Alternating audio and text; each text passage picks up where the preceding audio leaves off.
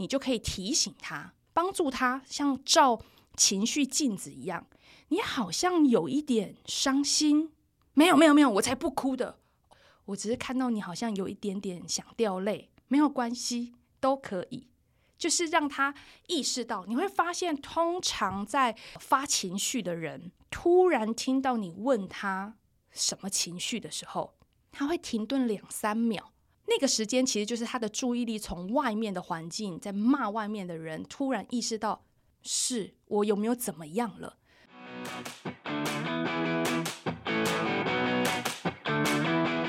跨界达人走进教学现场。每集为你充电十分钟，让教师生活更 smart。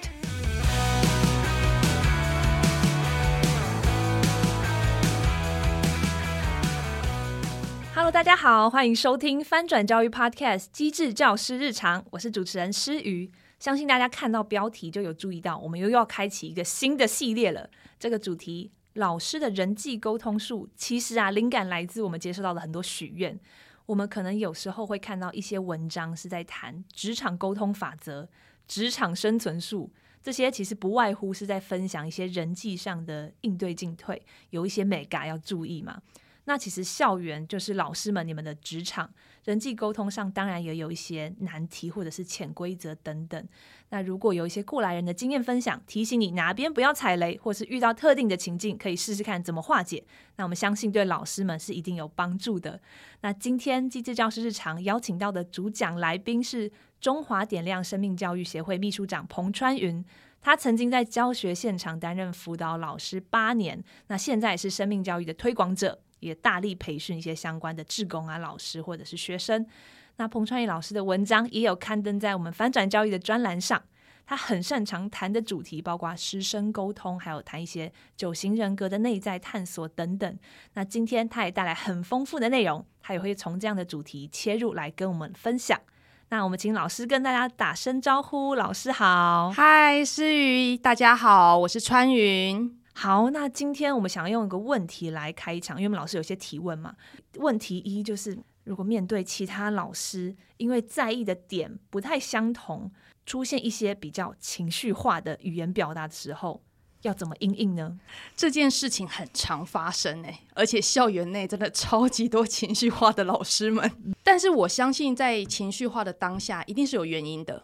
然后里面有一些很有趣的点，就是我其实有时候不确定这些情绪化的老师自己知不知道他情绪化哦。所以诗雨，你觉得你是情绪化的人吗？这个可能要看情境、看场合。平常应该不算是，但是也不能说完全都不情绪化，有点难说哦。这样说好了，你觉得你最情绪化的时候，你做过什么样子？你觉得比较疯狂的行为吗？比如说破口大骂啊，还是把那个 iPhone 十三丢地上啊什么的，呃，可能还不至于到这么戏剧化，因为我还是蛮爱惜荷包的，没有到这么夸张。可能有比较声音音量比较提高一点的表达是有过，但平常还算是情绪平稳吧。嗯，有光听诗雨的回答，大家其实可以就听得出来，他回答其实蛮理性的哦。因为他光回答这个句子的时候，他就会说：“哦，可能要看什么状况。如果 A 怎么样怎么样，那 B 怎么样怎么样。”而且他到最后还是没有告诉我们他做了多少疯狂的事情。所以你会发现，每一个人其实“情绪化”这个词有点微妙。为什么呢？我们什么时候会觉得对方过于情绪化？其实。就是对方的情绪表达超乎于我们认为的预期，对吧？比如说，如果我今天是一个情感丰沛的人，然后当诗雨今天面对一个同样的争执点，他跟我说：“来，我们好好的谈谈。”我就觉得他太冷淡了吧？他是不是没有那么在乎我？但如果我这样子回答告诉诗雨的时候，他会觉得。我们不是就是讨论一件事，有需要这么情绪化吗？化。哦。所以我觉得这个题目有点意思，就是各位老师们，你自己在校园里面，通常是遇到什么样的行为的时候，或是你听到什么样子的言语，你会特别感觉哦，这个人好情绪化哦。当你冒出这样子的感受的时候，其实里头有个参考值，就是你自己。你是用你自己平常遇到同样的事情，你会有什么样的言行去衡量别人是不是不适当。所以，我们就会看到很多人啊，尤其是情侣夫妻，嗯，吵架到后来，吵的都不是当初的那件事，可能刚刚只是在争那个电视节目，我要看哪个电视节目，结果吵一吵以后发现不吵了，有一个跑去睡了，另外一个更生气，会觉得说你不在乎我，你现在居然跑去睡。有人觉得今日吵架今日毕，但有些人觉得我让你。我不想要跟你吵这么多，我们现在都在情绪上，我们先不要吵，就走了。嗯。然后你就会发现他们的吵架模式就会更上一层楼哦。他们就开始在吵，你怎么可以？态度，没错，你，你怎么可以睡觉？你怎么可以这么的激烈？嗯。所以情绪化这件事情，我们先理解我们自己对于别人在某件事情上的态度，我们的预期是什么？如果对方没有按照你的预期表达，想想看，你对你的同事、你身旁办公室的那些人，还是你的另一半，你常觉得他太爱碎碎念很多细节，还是你觉得他太情绪化？你想一下，想完之后就拉回到你自己，其实是由你自己的这个起始点去判断那个人太过度怎么样了。所以，当你容易常觉得别人情绪化的时候，会不会是因为你是一个比较偏思考分析的人？就像诗雨刚才要回答一个情绪化的题目，他其实是在分析，告诉我说要看什么时候他才会情绪化。还是你是一个善于情绪抒发的人？对你而言，你根本没有感觉过自己情绪化，你觉得你只是在讲一个很重要的事件，一个心情，所以你根本没有觉得情绪化。还是你其实在跟别人沟通的时候，常常走的都是问题导向啊，讲这么多，就赶快把事情解决。所以这个部分呢、啊，我等等也准备了个小测验，然后大家可以试试看，你是比较偏理性分析的、情绪抒发的，还是直接问题导向的人？嗯，那这个部分我们待会会来做讨论。不过我想要先补充第二个部分，如果你已经知道自己的起始标准之后，你自己是怎么对待情绪的观点？为什么这里要先说呢？先了解自己的起始点，你的起始点会影响到你怎么去看待情绪的。嗯，没错。所以想问一下诗雨，你平常有没有听到别人会怎么安慰伤心、难过或生气的人啊？如果常听到的话，应该是说：“哎，没事没事。嗯”或者说：“哈，不要难过了，嗯，看开一点。”或者是：“哎，加油。”大概比较常听到的应该是这一类的，嗯，嗯，确实，而且我们因为小时候被人家这样安慰，所以就会觉得我们好像看到别人难过或生气的时候，习惯性的讲这些话。是，那我们作为老师，也一定很容易会面对孩子遇到挫败的时候，我们也这样跟孩子说话吗？嗯。所以这里我想要先带出第二个点，是想要提醒大家，其实情绪是能量。它是需要流动的，但是华人文化很容易在善意的关心下，我们很容易用安慰式的言语，但其实阻断了情绪的流动。嗯。想一下刚才我们听到的那些安慰词，没事没事，谁没事？安慰别人的人，他本人没事，或是他希望对方能够赶快打起精神来，赶快把这些事情就是放开，这样吗？嗯，对。所以诗韵讲的非常好，所以里面有一个期待，你赶快没事。对，我期待你可以只哭只生气，不要再这样了，嗯，因为有负面情绪出现的时候，其实会感染整个现场，就像在一个办公室。有个老师哇，刚从外面回来，匹配给我，然后在那边说：“好，那个学生。”其实整个办公室不认识那个学生的老师，有没有受这个负面情绪的影响？有，嗯，因为情绪是能量，它是会互相流动的，所以我们很容易在安慰别人的时候，是出自于关心，没有错，但很容易会说出“没事”“加油”这种偏正向。就是提醒正有负向情绪的人，你赶快把负向情绪收起来，没有那么严重，不要哭了，没什么好气的，甚至有节哀顺变。其实，如果我的家人真的有一些事情发生，我很难立刻当下节哀。节制我们的哀伤。嗯、这件事情可能要，但它都不会是一开始，不会是当下最应该做的。对，那我们应该要怎么样去安慰人，或者是说让不阻断他的情绪流动呢？嗯、对，呃，这些部分有点像是一个状态，大家想一下。像水龙头，它今天如果我们转开它的龙头，嗯、照理讲水应该要流出来嘛。嗯，那我们这些阻断式的言语就是挡住出水口。嗯，会发生什么事呢？水会用不同的方式喷射出来。对，它会爆炸。嗯，那喷射它可能出在两个地方，一个就是出水口挡不住了，嗯、砰，所以它就会喷的整个教室啊、洗手间啊都是。它也可能出水口挡得非常的严实，所以在水管处爆炸，砰、嗯！所以它就在的感觉，对，内爆，所以它就在自己里面，所以它要么就是伤到别人，而且是无预期的突然喷洒大范围，或者是内伤。所以很多人，比如说现在正在收听的老师，你可能有时候会觉得肩颈酸啊。胃酸逆流啊，嗯、睡不好啊，就是一种内爆式的，嗯、有可能。对，有可能，因为情绪的能量它一直在你的体内没有出去，所以它可能在你的某个地方淤积着。所以刚才诗雨有说到了，嗯、就是用什么样的方式会比较好呢？其实就是让它流动。嗯，所以怎么流动？这个流动的概念就是我们要接纳情绪，接受我可以生气吗？我可以伤心吗？嗯，好，我接受，我可以生气，我可以伤心，但我们怕的是我们的情绪表达是不是适切的。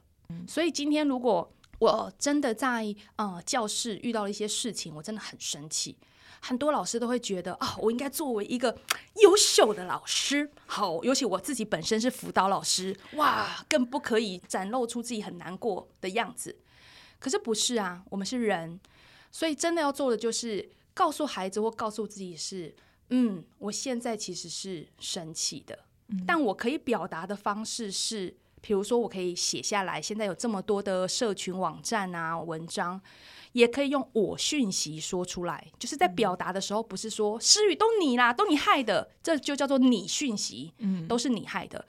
我们可以做的是，我现在真的觉得很难过，我觉得真的很伤心。然后也可以透过运动啊、画画啊这种抒发式，让它流动的方式，这些都叫做适切的表达。嗯，然后让事情更好，不会压抑、伤害到自己，或是冲动伤害到别人。所以有些小孩子为什么他们会拿刀片割自己？我以前在国中，特别是国中生，很容易出现那种刀片会伤自己的孩子。后来也会发现，有些孩子是在情绪抒发上，他也没有找到方法，因为他是流动的嘛，所以他不知道怎怎么让他出来，不知道怎么说抒发是吗？对，因为他割下去的时候血流出来，嗯，所以这时候只需要让他明白，他可以用画画，他可以用其他的流动的方式聊聊、跑跑、唱唱。嗯，这些都是一个让他可以能量发出来的方式，就会比较好。因为我们得要明白说，每个人都是有情绪的，所以觉察一下自己的情绪，不然我们就很容易觉得表露情绪就是一个不好的人。那当今天你的办公室有其他老师在说自己的情绪的时候，你就会对号入座。嗯，所以回到刚才说的。其他老师很情绪化，我该怎么办？这时候，老师，请你先感受下你自己，你自己的内在是不是有一个阻挡情绪流动的观点？如果有，当其他老师在办公室有情绪的时候，你会立刻不舒服，你会立刻想压制，于是你会出现一个指责，觉得那个老师过于情绪化。又或者，当你今天闷闷的在那里。那个老师表达的对象就是你的时候，他其实只是说：“诗雨，我真的很生气。刚刚开会的时候，你这样说，我很难过。”嗯，注意哦，这个老师说的都是我讯息。刚刚我很生气，刚刚我很难过，这些其实都是让情绪表达出来的一个好的方法。但如果接收的人诗瑜不知道这件事，他就会说：“哦，他在指责我，我刚刚做错了。”所以。他明明是一个正当的情绪表达，却被那个否定情绪流动的人接收，会以为那是一个指责。所以为什么要补充这件事情呢？请所有的老师，当今天有情绪出现，不论是你自己还是别人，当下请你先深呼吸一口气，然后问问自己：我可以跟自己的情绪在一起一下下吗？我可以理解对方遇到这样的事情，他也会有他的情绪吗？那如果对方真的一直在啊无的放矢，一直乱骂，我这里有个小 paper，可以试着用情绪词的疑问带对方自觉。比如说，诗雨一直骂，一直骂，哦，他在那边摔门，然后说都你。然后我也可以跟他讲，你好像觉得你自己刚刚被误会了，所以你现在有点愤怒，是吗？哦，把这个焦点转移回这个发脾气的人身上。对，因为通常人会非常生气，一直匹配给我，就是因为没有被理解，嗯，他的能量没有被接收，嗯，所以他就会一直发，发出更大的能量。对，就是那种注意我啊，嗯，可是他自己本人没有注意到他自己，所以这时候，如果你可以先理解情绪的流动很正常，但他现在在用一个不适当的情绪表达。没办法，谁叫他没有听我们的机智教师日常呢？对不对？那你可以教他怎么教他，你就可以提醒他，帮助他，像照情绪镜子一样。你好像有一点伤心，没有，没有，没有，我才不哭的。我只是看到你好像有一点点想掉泪，没有关系，都可以。就是让他意识到，你会发现，通常在发情绪的人，突然听到你问他。什么情绪的时候，他会停顿两三秒。那个时间其实就是他的注意力从外面的环境在骂外面的人，突然意识到是我有没有怎么样了。嗯。然后这个部分，你反而可以让他把事情的焦点往一个比较顺流的方向走，而不是不知道自己的情绪是什么，然后又波及无辜。那他回到自己内在的受伤、失落或焦虑的时候，他知道自己怎么了。在一起来看事情也会容易得多，所以这里就会牵扯到刚才说的，你知道你自己是一个什么样子起始点的人会很重要。你接受情绪流动，你也明白自己内在的情绪观点，然后从这个起始点来开始。当你看到别的老师的时候，你就会比较能够明白你是用什么样的量尺在量自己或量他人的。嗯，就不会很马上就断定说对方真的是太过情绪化、太过冷淡这样的标签贴上去。所以我这里有准备十二题，就是关于我们刚才说的，你是比较理性的、比较感性的，还是比较走行为模式的呢？那这十二题的测验就要麻烦各位听众花一点时间做一下喽。好，那老师们，我们就来做个心理的测验。那我们的题目都会放在我们的节目的资讯栏，老师们可以往下滑一点，就可以看到我们这个文字的部分。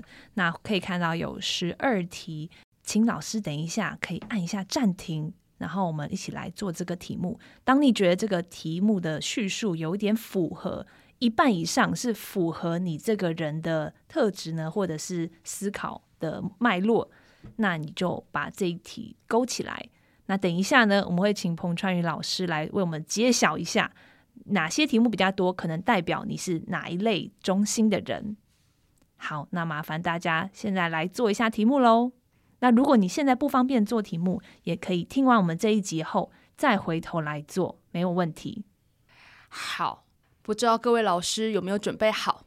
那我要在揭晓之前，我先来问。诗雨啊、呃，你哪些题目是你比较常出现的？我已经先跟老师这个对过答案，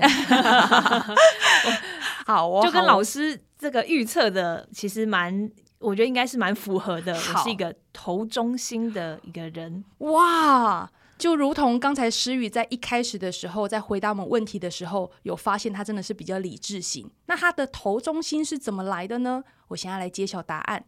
所以刚才如果你有勾选的题号是一、二、五、十二这一组呢，是我们的腹中心。好，腹就是巴豆哈，肚子的那个腹。那什么是副中心呢？我待会再说明。另外，四、七、九、十是心中心。好，对，心脏的心。然后三六八十一，头中心，没错，就是刚才诗雨说的头中心。这是什么意思呢？这个其实是人格九型会谈到的，每一个人其实都有自己擅长的沟通模式。它是有点天生的，也就是说，每一个人本来就会在面对问题沟通的时候，习惯于用什么样的方式去跟别人互动。所以刚才诗雨在回答我关于情绪化的提问的时候，你有没有发现他是用头中心思考的方式来跟我做应对的？那心中心的人呢，就是感受型的人。那感受型的人在遇到很多事的时候，他会比较多的是人跟人关系的互动，还有情绪的直觉。所以他很容易在跟别人聊天的时候，在谈的都比较是细微的啊。我跟你讲，昨天我遇到谁，然后开始就岔题了，然后就讲到那边很遥远，然后不一定会拉回主轴来。副中心呢，他其实就是很明快、很直率的，就是会觉得任何的事情如果可以在三分钟内讲完解决，就最好了。那副中心在遇到很多的呃危机的时候，也是速度砰跳起来最快的。如果像最近地震比较频传的时候，大概立刻躲到桌子底下或冲到门口的，应该就是副中心无误。这时候新中心呢，还在那边很惊慌说，说怎么了？怎么了？地震！头中心可能都在座位上一动也不动。因为他还在思考、盘算这个地震几级、震央哪里，值不值得我跑呢？没错，跑了会不会有点丢脸呢？你看那些慌张的人们，我千万要保持镇静。诗雨会这样吗？老师完全呃，就讲中了我之前地震来的时候的那个反应。我记得有。前阵子有个地震是在半夜嘛，嗯，然后那时候我就醒来之后盘算一下，说，哎，这个地震值不值得跑呢？要跑的话，我要带什么？后来地震稍歇后说，好，不值得我跑，就继续回去睡了。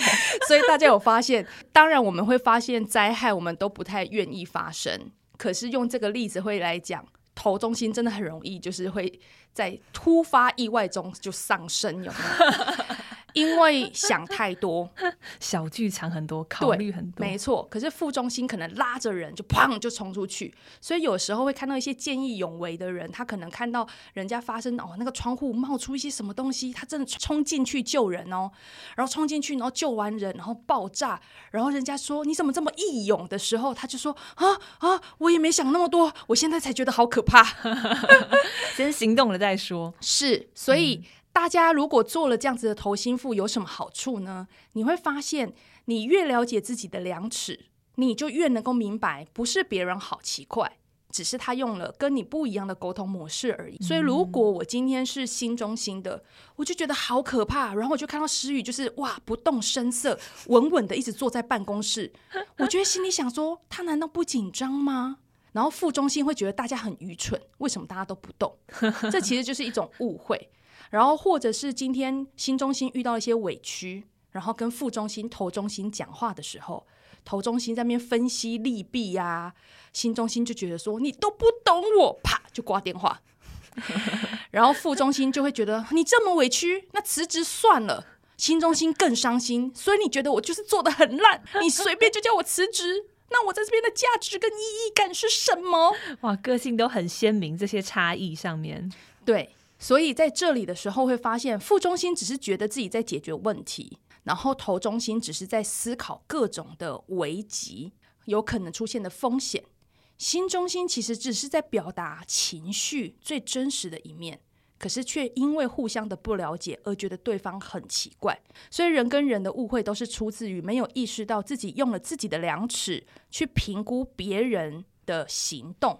而误会了他人的善意，然后互相受伤。嗯。所以呀、啊，面对情绪化的场景，也许大家之后可以第一时间先问问自己，是不是对于情绪流动比较抗拒的，或是对方的情绪表达已经超出你所能承受的呢？这是对自己的评估，也是一种自我照顾。所以深呼吸，先回到自己，然后第二步骤就是试着抛问。让对方意识到他正处在某种情绪下，没有不好哦。接受情绪的流动，只是要注意如何适切的表达。然后透过你的提问，增加他的情绪自觉。心情好了，心情顺了，才有机会沟通事情。而今天带出的头心腹沟通模式，就是让各位可以回到生活中去观察，你和你的同事或是你的家人之所以相处不融洽，话不投机半句多，会不会其实就是因为你们的沟通核心不太一样？彼此欣赏，也帮助自己在跟别人沟通的时候能够更有弹性，才不会容易误解，把事情越搅越大哦。好，谢谢老师彭川老师今天的分享哦。前面讲到怎么样觉察跟接纳情绪，让情绪流动，用一些适切的方式，我们可以用来表达跟抒发，不管你是用写的或用画的。那老师也提到头中心、心中心、腹中心这三类的沟通模式，用这样简单的方式，我们更去认识自己，还有了解别人。那如果你刚刚还没有做题目的，我们就一样可以到资讯栏来测测看，你和你身边亲近的人可能是怎么样的沟通模式的。谢谢老师今天的分享，也很感谢大家收听今天的机智教师日常翻转教育 Podcast，从班级经营到教学方法，帮助你全方位增能。周一、周三持续更新，欢迎订阅收听。如果你喜欢我们的节目，也请在 Apple Podcast 或 Spotify 给我们五星好评。更多关于老师的教学真能、班级经营心法，也欢迎上翻转教育的网站搜寻。也可以在翻转教育网站上面看到彭川义老师的文章哦。如果你还有各种教学上的心得或困扰或任何的许愿，请你随时在许愿池留言。那我们就下次见喽，拜拜，拜拜，拜拜。